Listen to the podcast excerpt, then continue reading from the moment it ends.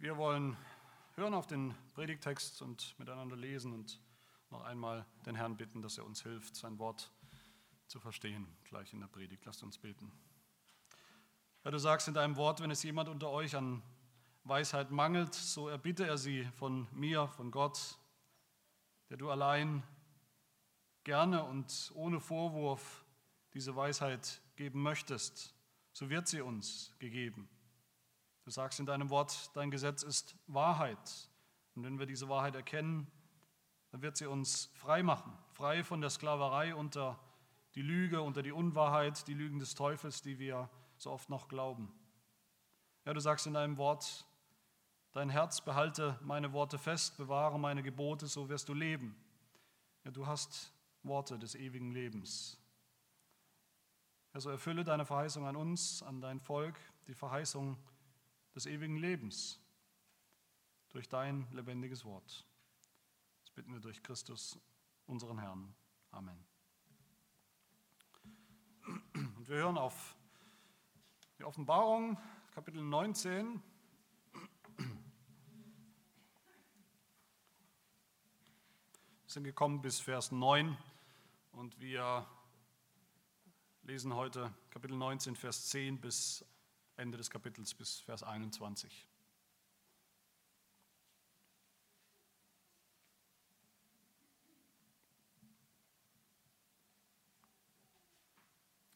Hört das Wort Gottes. Und ich fiel vor seinen Füßen, es ist vor den Füßen des Engels, nieder, um ihn anzubeten. Und er sprach zu mir, sieh dich vor, tu es nicht, ich bin dein Mitknecht und der deiner Brüder, die das Zeugnis Jesu haben. Bete Gott an, denn das Zeugnis Jesu ist der Geist der Weissagung. Und ich sah den Himmel geöffnet und siehe ein weißes Pferd, und der darauf saß, heißt der Treue und der Wahrhaftige. Und in Gerechtigkeit richtet und kämpft er. Seine Augen aber sind wie eine Feuerflamme, und auf seinem Haupt sind viele Kronen. Und er trägt einen Namen geschrieben, den niemand kennt, als nur er selbst. Und er ist bekleidet mit einem Gewand, das in Blut getaucht ist. Und sein Name heißt das Wort Gottes. Und die Heere im Himmel folgten ihm nach auf weißen Pferden. Und sie waren bekleidet mit weißer und reiner Leinwand. Und aus seinem Mund geht ein scharfes Schwert hervor, damit er die Heidenvölker mit ihm schlage. Und er wird sie mit eisernem Stab weiden. Und er tritt die Weinkelter des Grimmes und des Zornes Gottes, des Allmächtigen. Und er trägt an seinem Gewand, an seiner Hüfte den Namen geschrieben, König der Könige und Herr der Herren. Und ich sah einen Engel in der Sonne stehen, und er rief mit lauter Stimme und sprach zu allen Vögeln, die inmitten des Himmels fliegen, Kommt und versammelt euch zu dem Mahl des großen Gottes, um das Fleisch der Könige zu verzehren, um das Fleisch der Heerführer und das Fleisch der Starken und das Fleisch der Pferde und derer, die darauf sitzen, und das Fleisch aller der Freien und der Knechte, sowohl der Kleinen als auch der Großen. Und ich sah das Tier und die Könige der Erde und ihre Heere versammelt, um Krieg zu führen mit dem, der auf dem Pferd sitzt und mit seinem Heer. Und das Tier wurde ergriffen und mit diesem der falsche Prophet, der die Zeichen vor ihm tat, durch welche er die verführte, die das Mahlzeichen des Tieres annahmen und die sein Bild anbeteten. Die beiden wurden lebendig in den Feuersee geworfen, der mit Schwefel brennt. Und die übrigen wurden getötet mit dem Schwert dessen, der auf dem Pferd sitzt, das aus seinem Mund hervorgeht. Und alle Vögel sättigten sich von ihrem Fleisch.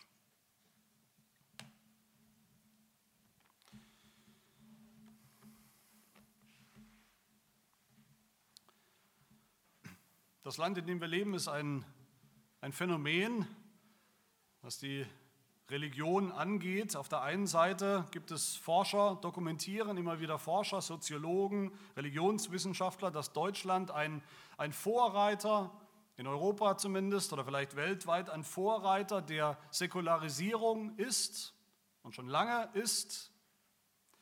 Sie dokumentieren in irgendwelchen Studien den Verlust des Glaubens, den Verlust der Religion in unserem Land vor allem den Verlust natürlich der institutionalisierten oder kirchlichen Form des Glaubens. Auf der anderen Seite sind oft dieselben Leute, dieselben Fachleute, die dokumentieren, wie religiös die Deutschen trotzdem noch sind. Hoffnungslos religiös oder unheilbar religiös, sagen manche. Anscheinend schlagen da zwei Herzen gleichzeitig in, in unserer Brust. Das Herz der, der Aufklärung, das Herz der Auflehnung gegen Gott, das Herz des Unglaubens und auf der anderen Seite ein Herz des Glaubens, könnte man sagen, oder vielleicht eher des Aberglaubens, der Anbetung von allen möglichen, von allen denkbaren oder vielleicht nicht denkbaren Götzen. Unser Text spricht auch von einer Anbetung, einer falschen, einer willkürlichen Anbetung, von einer Anbetung von etwas, was am Ende zu einem Götzen wird. Johannes ausgerechnet, ausgerechnet der Empfänger dieser wunderbaren Visionen, mit denen wir uns schon lang beschäftigen in diesem Buch der Offenbarung, er fällt hier nieder vor den Füßen eines Engels und betet an. Er betet den Boten an. Und er erhält deshalb eine, eine Rüge, eine scharfe Rüge von, von diesem Engel, der sagt, zieh dich vor, tu es nicht, hör auf damit, steh auf, lass den Blödsinn. Ich bin nur ein Mitknecht und der deiner Brüder, die das Zeugnis Jesu haben, das Zeugnis Jesu bei sich haben, die das Zeugnis Jesu bringen. Das ist ihre Aufgabe. Ich denke, wir können das sicherlich nachvollziehen, was da passiert. Die Reaktion von Johannes können wir vielleicht rein menschlich, rein psychologisch nachvollziehen, was er da tut. Er hört ja immerhin eine, eine laute Stimme direkt vom Thron Gottes in der Vision. Er hat, er hat etwas Gigantisches gehört, etwas Gigantisches gesehen, vieles gesehen und gehört. Kapitel 19, Vers 6 heißt es, ich hörte etwas wie die Stimme einer großen Volksmenge, wie das Rauschen vieler Wasser und wie der Schall starker Donner. Das ist die, die Stimme der Offenbarung, die ihm als privilegiertem Diener etwas ganz, ganz Neues, etwas nie Dagewesenes ankündigt. So ist echte Offenbarung. Das hört er, das vernimmt er. Das ist ein gewaltiges Ereignis, das ihn natürlich beeindruckt, mit Recht beeindruckt, über alle Maßen. Eine geistliche Erfahrung, die sicherlich nicht natürlich und, alltäglich war, auch unter den Christen damals nicht. Wir können das nachvollziehen, dass er ausgerechnet diesen, diesen, dieses fantastische Wesen, dieses Engelwesen anbetet. Aber der Engel hat kein Verständnis dafür. Der Engel korrigiert Johannes, er korrigiert seine völlig fehlgeleitete Anbetung und er dirigiert ihn hin, er dirigiert seine Anbetung hin auf den, der allein anbetungswürdig ist. Er sagt, bete Gott an. Bete Gott an, den einzig wahren Gott. Und ich denke, das will diese Passage hier tun. Sie will uns anleiten, anleiten zur wahren Anbetung. Sie zeigt uns, wahre Anbetung ist Anbetung des Wortes Gottes. Um den geht es hier, um das Wort Gottes, um den, der Wort Gottes heißt, geht es hier in dieser Passage. Mein erster Punkt, die wahre Anbetung oder die wahren Anbeter des Wortes Gottes. Wen sollen wir anbeten und wie? Und dann mein zweiter Punkt ist dann natürlich das Gegenteil, die Feinde des Wortes Gottes. Was ist mit denen, die nicht an das Wort Gottes glauben? Die damit auch Anbeter sind, aber die irgendetwas anderes, irgendwelche Götzen anbeten, die sich weigern, das Wort Gottes anzubeten. Und beides sehen wir hier. Zuerst also die wahren Anbeter des Wortes Gottes. Es ist leicht, sehr leicht es braucht überhaupt keine Anstrengung, in falsche Anbetung zu verfallen oder abzudriften. Braucht überhaupt keine Anstrengung. Im Gegenteil, es ist nicht nur leicht, es ist sogar ganz automatisch. Es ist sozusagen ein Naturgesetz. Das gilt für uns Menschen, für uns Sünder. Nicht nur die Religionen, die sowieso viele, viele Götter oder Götzen anbeten, die polytheistischen Religionen, nicht nur wir Deutsche, alle Menschen sind so, so gepolt und so gekoppelt und verkabelt, dass wir immer irgendwo irgendetwas oder irgendjemanden anbeten müssen, ob wir wollen oder nicht. Das tun wir, so sind wir gemacht, so sind wir geschaffen. Selbst die aufgeklärtesten, selbst die atheistischsten unter den Menschen sind trotzdem so gemacht. Es geht nicht anders. Und so sicher wie das Gesetz der Schwerkraft ist es auch bei uns, wenn wir unserer eigenen Fantasie, unserem äh, Erfindungsreichtum überlassen werden, dann beten wir mit hundertprozentiger Wahrscheinlichkeit das an, was nicht Gott ist, was ein Götze ist, ein selbst erfundener, eine selbst eine selbstgemachte Gottheit, die nicht wahr ist, die zumindest nicht Gott ist. Der Reformator Johannes Calvin sagt, ich zitiere ihn, dass der Menschengeist zu allen Zeiten eine Werkstatt von Götzenbildern gewesen ist. Eine Werkstatt von Götzenbildern sind wir, alle Menschen zu allen Zeiten. Und das, das belegt natürlich die Geschichte der Menschheit. Die Geschichte der Menschheit, wenn man sie verfolgt, wenn man sie liest und studiert, dann achtet mal auf diesen Punkt. Die Geschichte der Menschheit ist eine Geschichte des Götzendienstes. Von Natur aus beten wir nicht den wahren Gott an, ist uns nicht in die Wiege gelegt, es ist uns nicht angeboren, sondern wir machen uns von Natur aus Götzen. Das ist so seit dem Sündenfall und das ist so bis heute und das wird so bleiben bis zum letzten Tag der Menschheitsgeschichte, solange es Sünder gibt. Anbetung funktioniert nicht von allein. Anbetung braucht einen Standard. Es ist wie, eine, wie ein Kompass, wie eine Kompassnadel, die, wer das schon mal gesehen hat, die, die umhersaust, im Kreis herumsaust, wenn sie nicht mehr richtig genordet ist, wenn sie nicht mehr eingenordet ist auf den magnetischen Norden, den magnetischen Nordpol, dann saust sie im Kreis herum, dann bringt sie uns überhaupt nichts. Dann führt sie uns überall hin, aber nicht, da, nicht ins Ziel.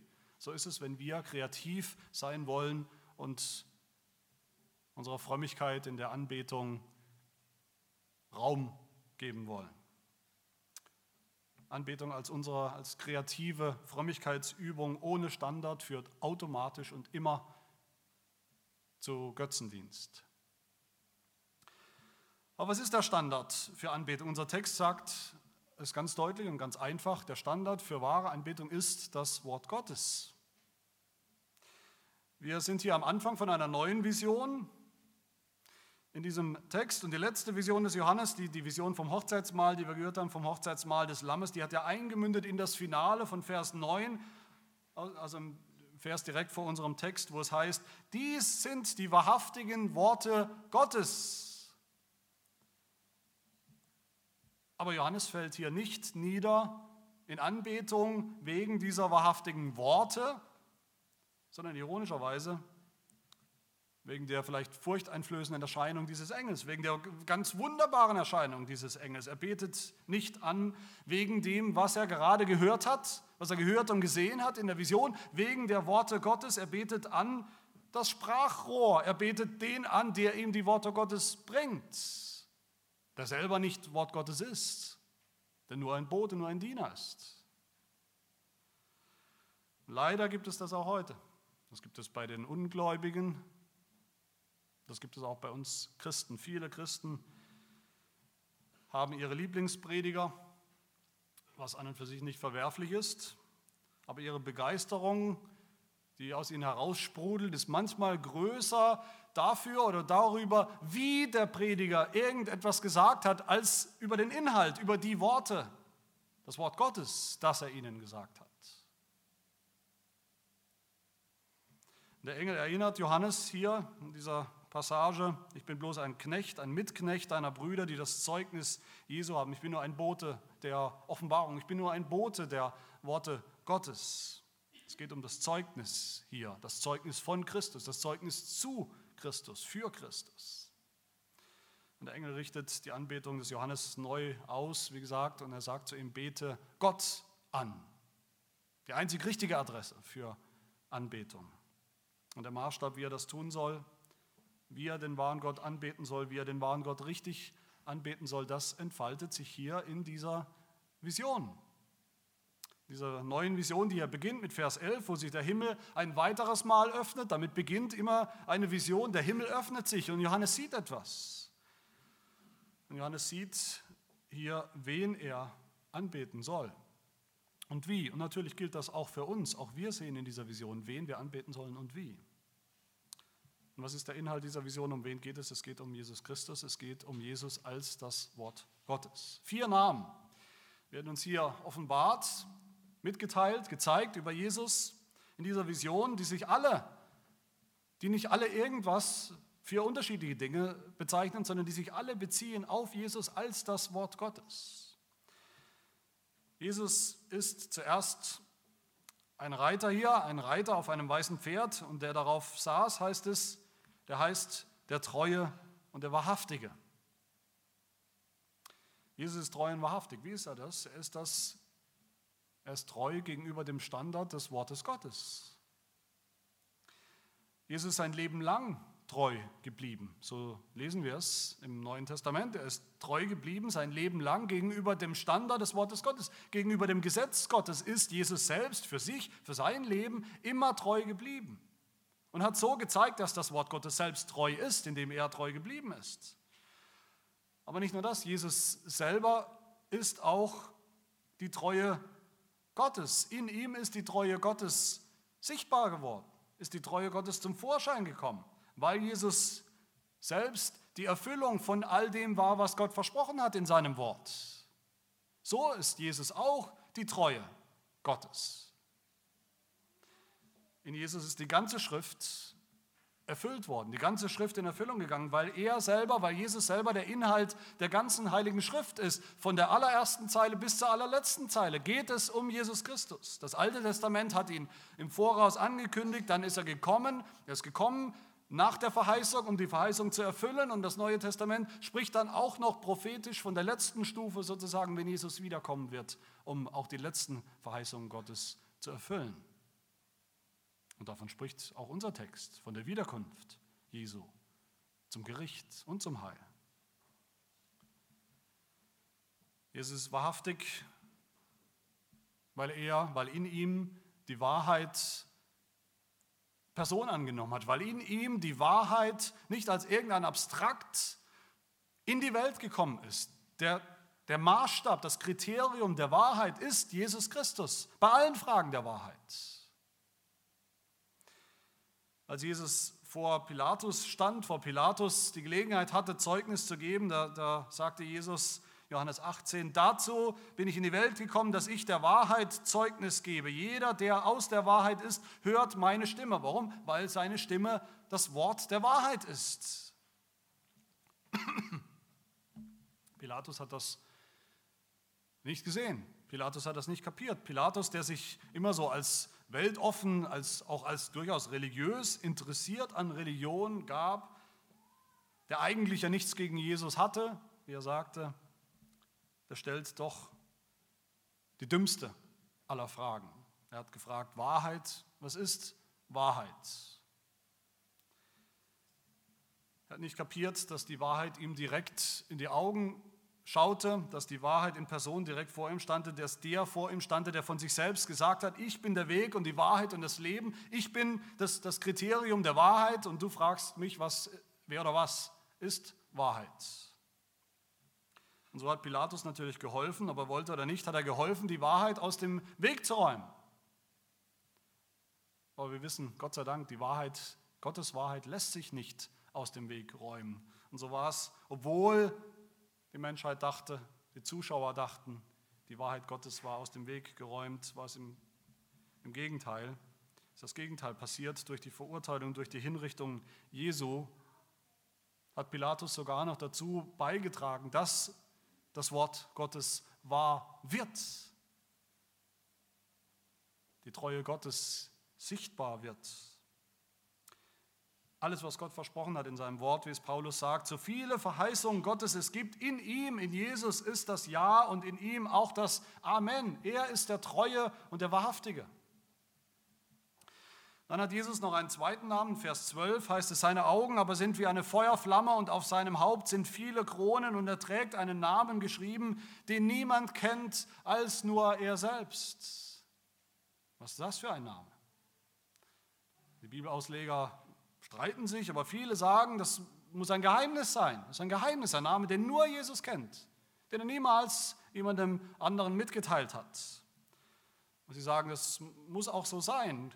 Jesus ist eben Gott und wir Menschen können, nicht, können ihn nicht ganz verstehen. Gott ist immer noch auch der, der Unbegreifliche. Und deshalb hat er auch geheimnisvolle Namen. Das ist natürlich an und für sich richtig. Natürlich ist Gott unbegreiflich. In seinem Wesen für uns. Wir können nicht durchschauen, aber das ist hier nicht gemeint, das wäre auch ein Widerspruch. Wir haben da mindestens drei Namen in diesem Text, die uns offenbart werden, die uns offenbaren, wer und wie dieser Jesus als Wort Gottes ist. Und wir müssen auch, wenn wir genau hinschauen, erkennen, dass wir diesen Namen, diesen geheimnisvollen Namen schon gehört haben. Wir haben ihn schon gehört in der Offenbarung, nämlich in Kapitel 2, Vers 17 wo es heißt, wer ein Ohr hat, der höre, was der Geist den Gemeinden sagt. Wer überwindet, dem werde ich einen weißen Stein geben und auf dem Stein geschrieben einen neuen Namen, den niemand kennt, außer dem, der ihn empfängt.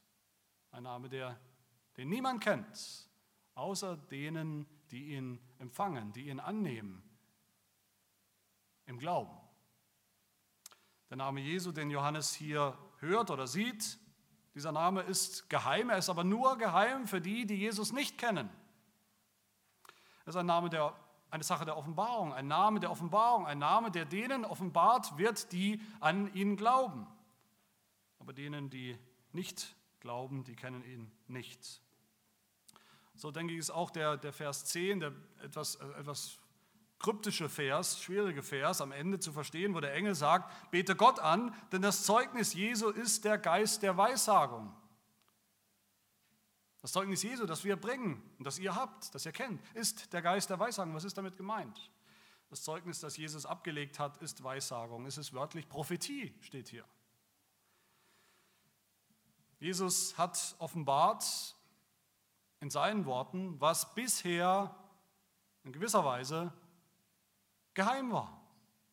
Das Geheimnis Gottes, wie es im Neuen Testament heißt. Das, was kein Auge je gesehen, was kein Ohr je gehört hat, das hat Jesus jetzt offenbar gemacht, deutlich ans helle Licht gebracht. Das Licht des Evangeliums. Das Evangelium hat er ans Licht gebracht. Und das Evangelium hat einen Namen, einen Namen, der früher verborgen war, der jetzt aber klar und deutlich zu erkennen ist. Und das ist der Name Jesus Christus. Er ist der wahre Prophet der die Wahrheit sagt, das, das Wort Gottes sagt, ganz im, im, im, radikalen Kontrast zu dem, was wir, zu dem Tier, was, wir, was in Vers 20 dann ja auch als falscher Prophet bezeichnet wird. Das ist das genaue Gegenteil von Jesus, dem wahren Propheten. Drittens wird Jesus dann in Vers 13 ganz wortwörtlich so genannt, das Wort Gottes. Jesus ist das Wort Gottes, so heißt er. Damit ist ja zu identifizieren. Jesus ist schon das Schöpfungswort gewesen am Anfang der Geschichte, am Anfang der Zeit. In ihm hat Gott sein allmächtiges Es werde gesprochen, sein vielfaches Es werde. In ihm, Jesus, heißt es im Kolosserbrief, dem Wort Gottes, ist alles erschaffen worden, was im Himmel und was auf Erden ist, das Sichtbare und das Unsichtbare, seines Throne oder Herrschaften oder Fürstentümer oder Gewalten, alles ist durch ihn und für ihn geschaffen und alles hat seinen Bestand in ihm, in Jesus Christus als dem Wort Gottes. Und am Anfang des Johannesevangeliums, das ja geschrieben ist, immerhin von demselben Autor wie die Offenbarung hier, da heißt es, im Anfang war das Wort, und das Wort war bei Gott und das Wort war Gott. Alles ist durch dasselbe entstanden. Und ohne dasselbe ist auch nicht eines entstanden, was entstanden ist. Aber Jesus war nicht nur das Wort Gottes am Anfang einmal, das Schöpfungswort am Anfang der Zeit. Jesus war auch das Wort Gottes in der Mitte der Zeit, als er gekommen ist. Er ist gekommen auf die Welt als Wort Gottes in menschlicher Form. Johannes 1, das Wort wurde Fleisch und wohnte unter uns. Und wir sahen seine Herrlichkeit, eine Herrlichkeit als des Eingeborenen vom Vater, voller Gnade und Wahrheit. Und Jesus ist das allerletzte Wort Gottes, das Gott gesprochen hat und das Gott jemals sprechen wird wie es im Hebräerbrief heißt, am Anfang, Hebräer 1, Vers 1 gleich, nachdem Gott in vergangenen Zeiten vielfältig auf vielerlei Weise zu den Vätern geredet hat, durch die Propheten, hat er in diesen letzten Tagen zu uns geredet, durch den Sohn, sein Wort. Sein Sohn ist sein Wort. Und damit hat Gott alles gesagt. Dass Jesus selbst in seiner Person das Wort Gottes ist. Ich denke, das ist das allerstärkste Argument für die Einheit der Heiligen Schrift, vom Anfang bis zum Ende. Das macht es unmöglich, dass wir die Heilige Schrift auseinanderreißen, auseinander zerteilen in verschiedene äh, Haushaltungen, verschiedene Kapitel der, der Menschheitsgeschichte, in der unterschiedliche geistliche Gesetze gelten, macht es unmöglich, dass wir sagen, das Alte Testament, das handelt im Großen und Ganzen von Israel und da gelten andere Gesetze, wie Israel gerettet werden konnte. Das hat mit Jesus nichts zu tun, das ist ein anderer Heilsweg. Nein, das Alte Testament ist auch Wort Gottes. Das Wort Gottes ist niemand anderes als Jesus Christus. Das Wort Gottes, das Jesus ist, ist aber nicht irgendein billiger Ehrentitel hier, ein schöner Name, den sich Jesus vielleicht selber beilegt oder der ihm gegeben wird. Das Wort Gottes zu sein, das war nicht billig, das war kostspielig für Jesus. Das Wort zu sein, das Wort zu erfüllen, das hat für Jesus bedeutet, auch das Wort des Gerichts zu erfüllen, erfüllen zu müssen. Das Gericht, das Jesus auf sich gezogen hat, sich selbst zugezogen hat. Und deshalb heißt es hier in unserem Text, er, das Wort Gottes, ist bekleidet mit einem Gewand, das in Blut getaucht ist. Und sein Name heißt das Wort Gottes. Das Wort Gottes hat ein Gewand, das in Blut getaucht ist. Anders konnte Jesus nicht das ganze Wort Gottes sein, das ganze Wort Gottes erfüllen. Sein Gewand ist in Blut getaucht, weil das Wort erfüllt werden musste, dass dem Samen, das Wort vom Anfang, was wir kennen, dass dem Samen eines Tages in die Ferse gestochen wird, dass er sterben wird in seinem Leben, in seinem Dienst, dass er, der Gerechte, sein Leben lassen wird für die vielen, wie es bei Jesaja heißt, All das musste erfüllt werden und das ist erfüllt worden und deshalb trägt das Wort Gottes ein Gewand, das in Blut getaucht ist. Sein Gewand ist blutig geworden, damit unsere Kleider, wie es hier heißt, die Kleider der ganzen Heere der Gläubigen im Himmel, jetzt weiß sind, weiß gewaschen sind in seinem Blut, Vers 14. Aber Jesus noch auf eine andere Weise. Das Wort Gottes heißt weiter in Vers 15, aus seinem Mund geht ein scharfes Schwert hervor, damit er die Heidenvölker mit ihm schlage. Jesus ist dann auch für andere, Jesus ist dann für die Heiden, wie es hier heißt, auch das Wort des Gerichts, das Wort des Gerichts gegen die Ungläubigen. Dazu werden wir gleich im zweiten Punkt noch mehr hören.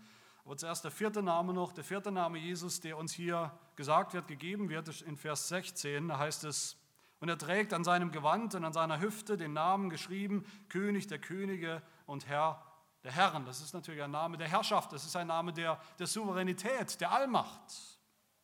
Jesus regiert.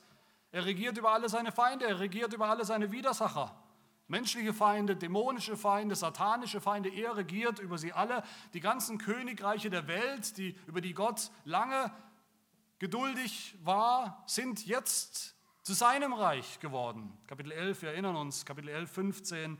Die Königreiche der Welt sind unserem Herrn und seinem Christus zuteil geworden und er wird herrschen von Ewigkeit zu Ewigkeit. Und wie tut Jesus das? Wie übt Jesus seine Herrschaft aus? Wie herrscht Jesus über seine Freunde? Wie herrscht Jesus über seine Feinde? Mit, mit Gewalt, mit politischer Gewalt, mit einem echten Schwert, mit militärischer Gewalt, mit, mit Waffengewalt? Nein. Jesus herrscht als König der Könige und Herr der Herren durch sein Wort, durch sein Allmachtswort. Das war schon immer so und das wird immer so bleiben. Er rettet durch sein Wort, er richtet durch sein Wort und er regiert durch sein Wort. Wie es im Heidelberger heißt, Heidelberger Katechismus, Frage 31. Er ist unser ewiger König, der uns mit seinem Wort und Geist regiert. Ich diese ganze Vision, die wir hier haben, ist den ersten Teil von dieser Vision hier, diese Offenbarung der vier Namen Jesu, ist nur dazu da, dem Johannes deutlich zu machen, du hast den Falschen angebetet. Du hast irgendeine Kreatur, ein, ein Geschöpf, einen Götzen damit angebetet. Ich zeige dir in dieser Vision, wen du anzubeten hast und wie du ihn anzubeten hast. Bete Gott an, den wahren Gott. Bete das Wort Gottes an. Und wie tut man das? Was ist der Standard? Was ist der Maßstab? Was ist das Kriterium der wahren, der richtigen, richtig ausgerichteten Anbetung? Was sind die Leitplanken, damit unser Gottesdienst nicht in den, in den Götzendienst abdriftet, was wie gesagt so leicht passieren kann und mitten in Kirchen und Gemeinden in unserem Land auch ständig passiert? Sicher ist es nicht unsere Erfahrung. Unsere Erfahrung ist der allerschlechteste Maßstab für diese Dinge, für die Anbetung. Johannes hatte viel Erfahrung, Johannes hat viel erlebt, wie gesagt, er hatte großartige Visionen. Er hätte Grund gehabt, sich zu rühmen, was er alles erlebt hat. Aber selbst nach dieser Passage hier, nach dieser Korrektur, ist er noch nicht ganz korrigiert. Wenn wir mal vorausblättern, Kapitel 22, passiert mit fast genau denselben Versen nochmal fast genau dasselbe. Er tut es nochmal. Er betet noch einmal einen Engel an und nicht das Wort, das er eigentlich anbeten sollte. Kapitel 22, Vers 8. Das sollte uns auch eine Warnung sein. Es ist nicht so, wir sind Christen, wir kennen den wahren Gott, wir kennen Jesus. Was kann uns schon passieren, wenn wir anbeten? Dann geht es immer in die richtige Richtung. Nein, das tut es nicht. Wir brauchen auch dieses Kriterium, diese Leitplanken. Und das ist nicht unser, unsere Erfahrung, das sind nicht unsere Erlebnisse, sondern es ist das Wort Gottes. Jesus Christus sollen wir anbeten und das tun wir nur richtig durch das Wort Gottes. Wir beten an das Wort Gottes, das fleischgewordene Wort Gottes, durch das Wort Gottes, die Heilige Schrift. Manchmal wirft, mir, wirft man uns vor, mir wurde es auch schon vorgeworfen, wenn wir sprechen über die Bibel, wie wir die Bibel verstehen, was die Bibel ist, das Wort Gottes, dass wir sowas wie einen Papst aus Papier haben. Die Bibel ist bei uns so hoch und so angesehen, ist eigentlich ein, ein papierener Papst. Weil wir so eine hohe Sicht haben von der Bibel als Wort Gottes, dass sie ohne Fehler ist, ohne Irrtümer ist, dass sie durch und durch inspiriert ist von Gott, also von Gott ausgeatmet, von Gott ausgesprochen ist, bis in die kleinen Details hinein. Deshalb sagt man uns, dass wir das Wort Gottes eigentlich, dieses, dieses Buch vergöttern, förmlich vergöttern. Man muss unterscheiden, sagt man uns immer wieder, unterscheiden zwischen Jesus, auf der einen Seite Jesus, das ist das Inhalt des, der Inhalt des Wortes Gottes, und, und dann der Bibel, der Bibel auf der anderen Seite. Da muss man unterscheiden. Das ist nicht gleichzusetzen. Schon gar nicht darf man die Bibel als Wort Gottes, als göttliches Wort verstehen. Ich will es ja mal ganz langsam und deutlich sagen, zum Mitschreiben sagen, das Wort Gottes ist Jesus. Und Jesus ist Gott. Den brauchen wir nicht zu vergöttern. Da brauchen wir nicht einen Gott daraus zu machen. Das ist er schon. Und insofern der Inhalt des Wort Gottes, der Bibel. Jesus ist das Wort Gottes. Ist die Bibel göttlicher Natur. Damit meine ich natürlich nicht, dass wir diese, diese Bibel hier aus Papier, wie wir sie in den Händen halten können, dass das unser Gott ist, dass wir sie dann nicht mehr anfassen, wie es ja gibt ja auch äh, äh, Traditionen, die Bibel möglichst nicht anfassen oder nur mit einem, mit einem Zeiger oder mit einem silbernen Fingerchen, weil die Bibel an sich schon äh, ehrfurchtsvoll äh, in, in, in den Händen äh, gehalten werden muss. Das meine ich nicht, aber die Bibel, die ganze Bibel ist Offenbarung des einen Wortes Gottes. Sie ist Offenbarung Jesu.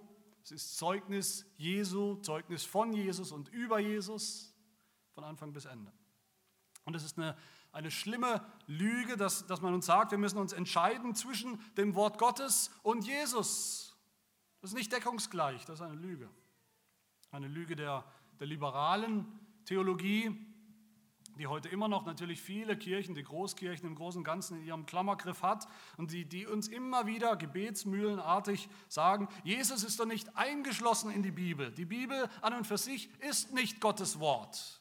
Wenn wir Glück haben, dann wird die Bibel mal, wenn wir sie lesen und irgendeine Erfahrung haben, wird sie vielleicht für eine Millisekunde zum Wort Gottes. Aber sie ist nicht Wort Gottes. Jesus ist nicht eingeschlossen. Jesus ist so viel mehr als das Wort Gottes. Jesus ist überall zu finden vielleicht oder auf einer ganz anderen Ebene zu finden als in diesem Wort Gottes. Diese andere Ebene ist nichts anderes als Götzendienst. Eine falsche Anbetung des falschen Gottes auf die falsche Art und Weise. Wir beten Jesus Christus an, das Wort Gottes, von dem dieses Wort Gottes vollkommenes Zeugnis gibt und ist. Wir müssen nicht wählen zwischen dem Wort Gottes der Bibel und Jesus als Wort Gottes. Wir müssen nicht wählen, wir dürfen gar nicht wählen. Das ist vollkommene Harmonie, vollkommener Einklang zwischen den beiden.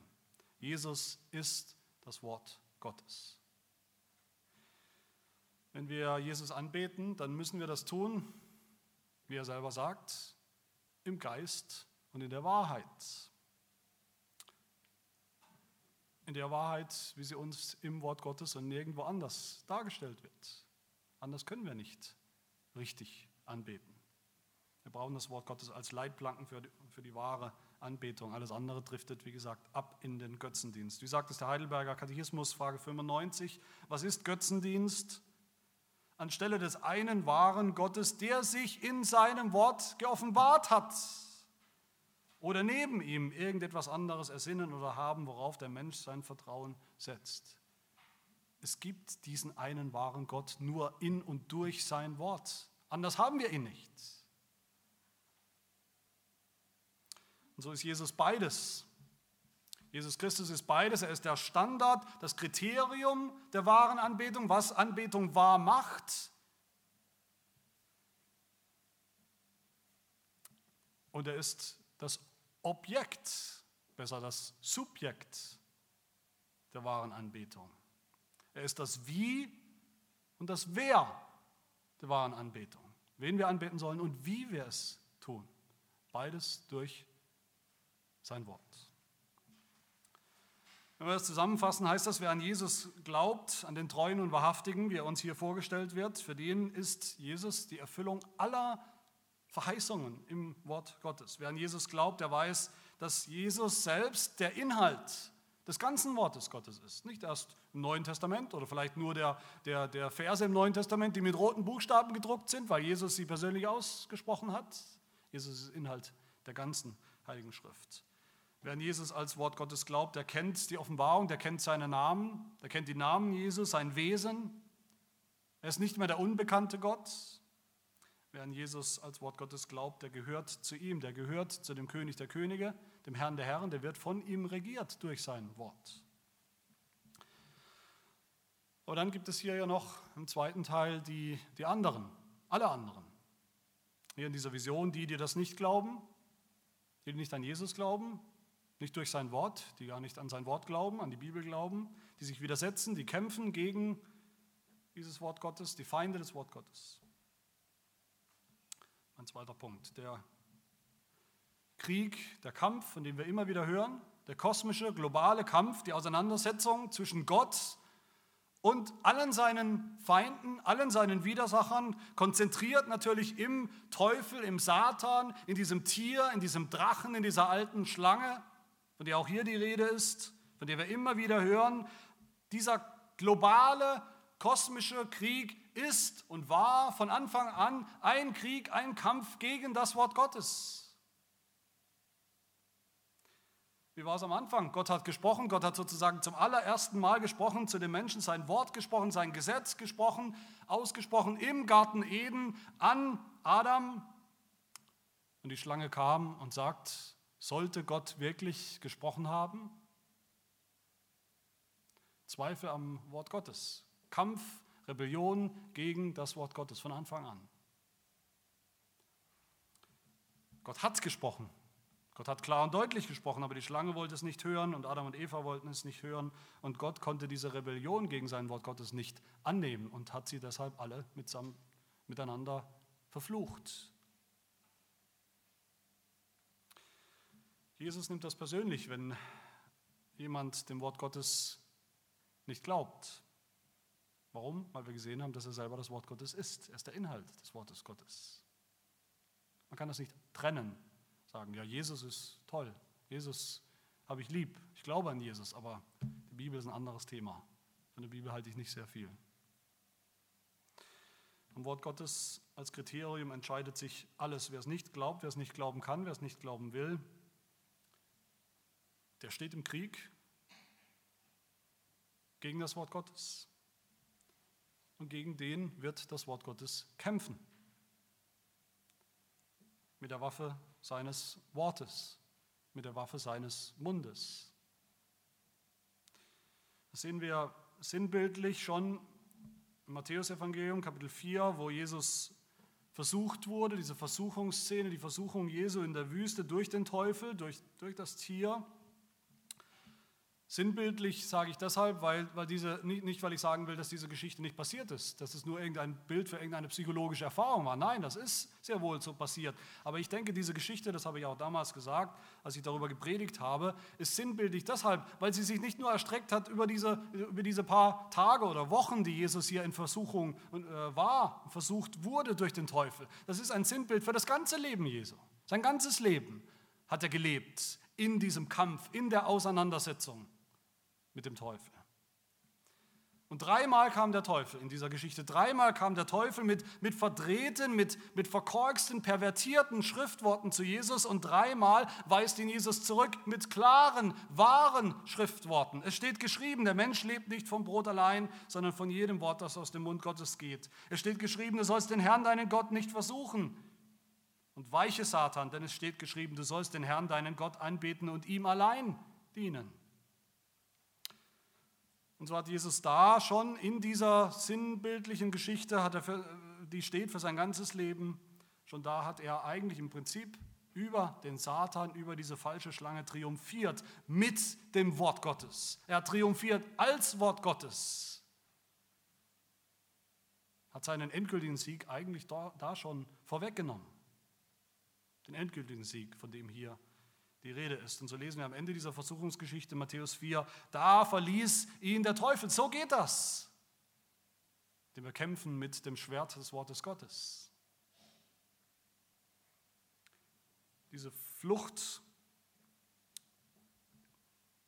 dass der Teufel nichts ausrichten konnte gegen das Wort Gottes, dass er fliehen musste, hat sein endgültiges Ende schon vorweggenommen, so wie Gott durch sein Wort die Schlange im Paradies verflucht hat ihr das Gericht schon angekündigt hat, sie angezählt hat, wie Jesus über den Teufel in der Wüste triumphiert hat, so sehen wir hier den endgültigen Sieg des Wortes Gottes angekündigt. Aus dem Mund Jesu geht ein scharfes Schwert hervor. Ein Schwert, damit er die Heidenvölker mit ihm schlage er wird sie mit eisernem Stab weiden und er tritt die Weinkelter des Grimmes und des Zornes Gottes, des Allmächtigen. Das Wort Gottes ist ein Schwert, es ist ein zweischneidiges Schwert, wie wir wissen. Es ist das Schwert auf der einen Seite, der einen Schneide sozusagen, das Schwert des Sieges für alle, die an, an es, an das Wort Gottes glauben, an ihn glauben, das Wort Gottes. Und es ist das Schwert des Gerichtes für die, die das nicht tun. So oder so schneidet und siegt und gewinnt dieses Wort Gottes in diesem Krieg. Hebräer 4, 12, das Wort Gottes ist lebendig und wirksam und schärfer als jedes zweischneidige Schwert und es dringt durch, bis es scheidet, sowohl Seele als auch Geist, sowohl Mark als auch Bein. Und es ist ein Richter der Gedanken und Gesinnungen des Herzens. Es richtet die Menschen, wie wir es hier hören. Wer gegen das Wort Gottes streitet, wer versucht, sich gegen das Wort Gottes zu stellen, der wird daran scheitern, der wird daran zugrunde gehen, der wird darüber stolpern und zu Fall kommen. Das Wort Gottes lässt sich nicht spotten. Letzte Woche haben wir gehört von dieser wunderbaren äh, Vision, wunderbaren Ankündigung und Beschreibung des großen Hochzeitsmahls des Lammes, dem Freudenfest, dem Fest des Heils. Aber hier ist die Rede von einem anderen Mahl, einem schrecklichen Mahl kann sich kaum ausmalen. So schrecklich ist das, wie es hier beschrieben wird. Ein Mal des Gerichts, ein Mal der Vernichtung der Feinde des Wortes Gottes. Vers 17, ich sah einen Engel in der Sonne stehen und er rief mit lauter Stimme und sprach zu allen Vögeln, zu den Aasvögeln, den Aasgeiern, die inmitten des Himmels fliegen, kommt und versammelt euch zu dem Mahl des großen Gottes, um das Fleisch der Könige zu verzehren und das Fleisch der Heerführer, das Fleisch der Starken und das Fleisch der Pferde und derer, die darauf sitzen und das Fleisch aller der Freien und der Knechte, sowohl der Kleinen als auch der Großen. So wird, so wird es sein, so wird Gott das Tier richten, diese Kraft, diese Macht auf Erden, die natürlich nicht an das Wort Gottes geglaubt hat und die im Gegenteil noch Lügen dagegen stellt, Lügen verbreitet. Nicht umsonst wird dieses Tier immer begleitet von wem? Von dem falschen Propheten. Vers 20. dem falschen Propheten, der das Wort Gottes immer schon angezweifelt hat, wie die Schlange im Garten Eden, der das Wort Gottes verdreht, wie der Teufel in der Wüste oder wie die liberalen Theologen von heute und alle anderen, die Zweifel sehen, die Misstrauen sehen gegenüber dem Wort Gottes, der Heiligen Schrift, in der wir allein Jesus Christus finden. Woanders finden wir ihn nicht. Gott wird sie richten und alle ihre Anhänger. Vers 20, das Tier wurde ergriffen und mit diesem der falsche Prophet, der die Zeichen vor ihm tat, durch welche er die verführte, die das Mahlzeichen des Tieres annahmen, die sein Bild anbeteten. Da sehen wir wieder die, der Zusammenhang zwischen dem Wort Gottes, das man glaubt oder in dem Fall nicht glaubt und damit ein, einen Götzen, das Tier anbetet. Die beiden wurden lebendig in den Feuersee geworfen, der mit Schwefel brennt und die übrigen wurden getötet. Und wie wurden sie getötet? Mit dem Schwert dessen, der auf dem Pferd sitzt, das aus seinem Mund hervorgeht und alle Vögel sättigten sich von ihrem Fleisch. Die Waffe also, die Waffe schlechthin, die Waffe des Gerichts, des Gerichts über alle Skeptiker, über alle Zweifler gegenüber dem Wort Gottes, das wird selbst das Wort Gottes sein. Das Schwert, das aus seinem Mund kommt. Seine eigenen Worte, die Worte Jesu.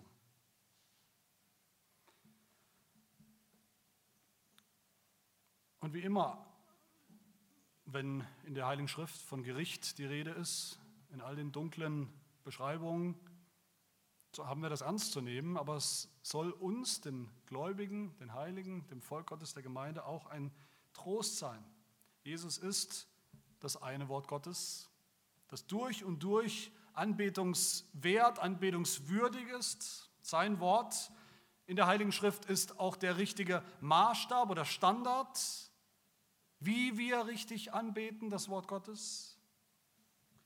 Aber sein Wort, sehen wir hier, kann sich auch sehr gut selbst verteidigen.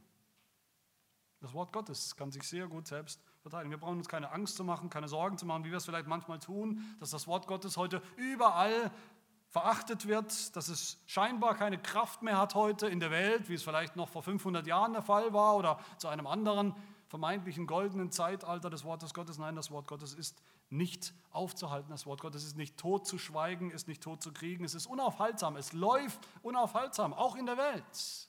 Und es kehrt nicht leer zurück zu Gott, der es gesprochen hat.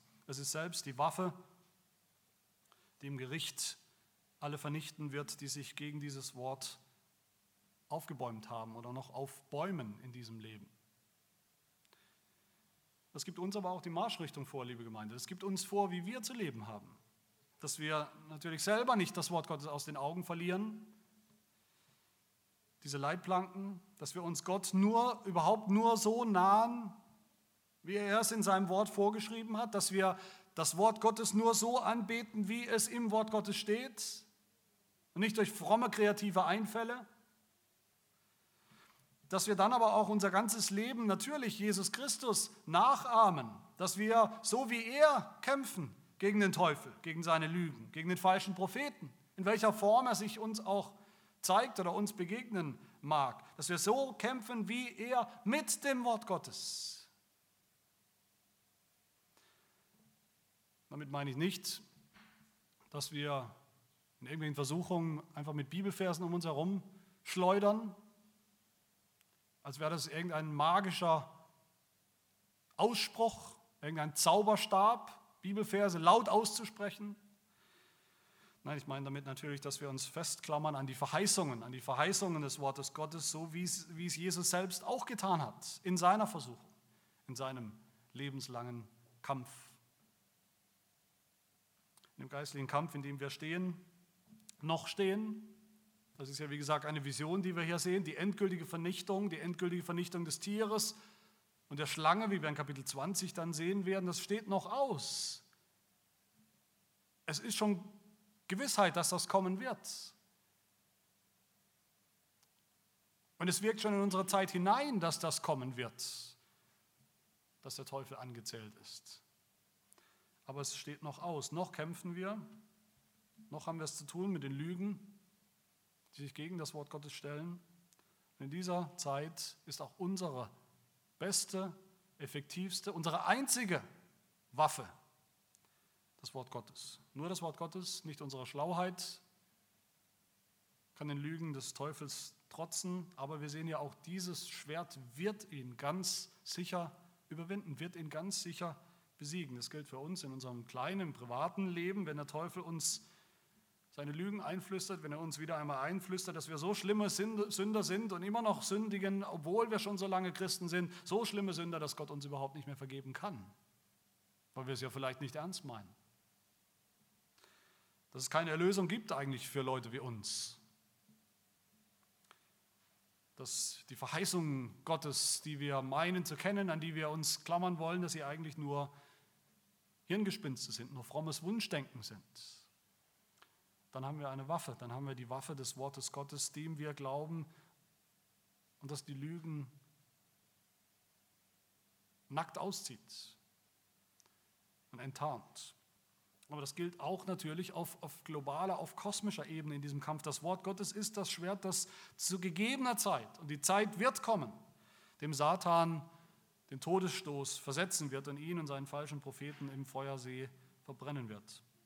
Und deshalb will ich schließen mit einer der Aufforderung des Apostels Paulus an uns, wie wir jetzt hier in diesem Leben kämpfen und leben sollen, wie wir uns bewaffnen sollen mit dem Wort Gottes in allen Lebenslagen im Kampf gegen den Widersacher, wie es im Epheserbrief Kapitel 6 heißt, ab Vers 11. Da mahnt uns Paulus, zieht die ganze Waffenrüstung Gottes an, damit ihr standhalten könnt gegen den listigen Kunstgriffen des Teufels. Denn unser Kampf richtet sich nicht gegen Fleisch und Blut, sondern gegen die Herrschaften, gegen die Gewalten, gegen die Weltbeherrscher der Finsternis dieser Weltzeit, gegen die geistlichen Mächte der Bosheit in den himmlischen Regionen. Deshalb ergreift die ganze Waffenrüstung Gottes, damit ihr am bösen Tag widerstehen und nachdem ihr alles wohl ausgerichtet habt, euch behaupten könnt.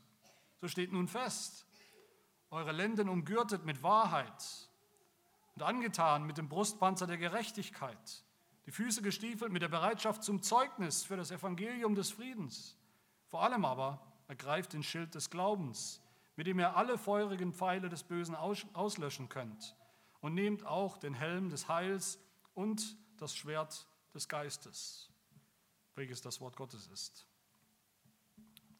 Lasst uns so leben, lasst uns so kämpfen, lasst uns so durch dieses Schwert schon jetzt das Gericht am Teufel vollziehen, indem wir seine Lügen nicht glauben, indem wir seine Lügen sogar enttarnen in der Welt. Lasst uns so selbst mutig sein, mutig antreten in jedem kleinen und in jedem großen Kampf in unserem Leben mit diesem scharfen, zweischneidigen Schwert und lasst uns so auch den wahren Gott anbeten, den wahren Gott, das fleischgewordene Wort Gottes anbeten, alle Tage unseres Lebens, bis eines Tages der, der Tag kommt und er wird kommen, der Tag, wo der Kampf vorbei ist der Kampf gegen all die Feinde Gottes, die auch unsere Feinde sind, gegen die Widersacher Gottes, der Tag, wo wir das fleischgewordene Wort Gottes sehen werden, von Angesicht zu Angesicht, in seiner ganzen Schönheit, in seiner ganzen Herrlichkeit, unseren Herrn Jesus Christus. Amen. Wir wollen beten. Herr, wir danken dir für dein treues und durch und durch zuverlässiges Wort. Du hast von Anfang an gesprochen zu uns, den Menschen, deinen Geschöpfen. Und doch hast du es selbst für nötig befunden, dein Wort glasklar und zuverlässig zu überliefern im Wort Gottes in der Heiligen Schrift. Wir danken dir, dass wir diese klare Offenbarung haben, kein Rätselraten, sondern klare Sprache unseres Gottes, die wir verstehen können, die uns dich, den wahren Gott, zeigt und deinen Sohn, das wahre Wort Gottes, mit seinem ganzen Namen, mit seinem ganzen Wesen.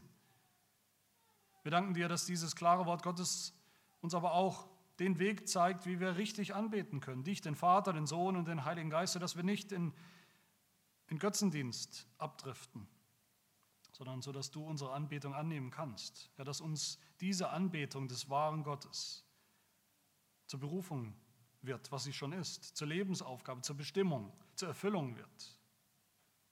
Herr, wir wollen wahre Anbeter sein. Hilf uns durch dein Wort. Bewahre uns in der Wahrheit dieses Wortes, weil wir wissen, dass uns nur dieses Wort, nur der Treue und Wahrhaftige, der Wort Gottes heißt, der König der Könige, der Herr der Herren, dass nur er uns retten kann von der Finsternis, von dem Bösen, von dem Satan, von dem Tier und von unserer eigenen Sündhaftigkeit, von der Sünde, die noch in uns wohnt. Das bitten wir in seinem Namen. Amen.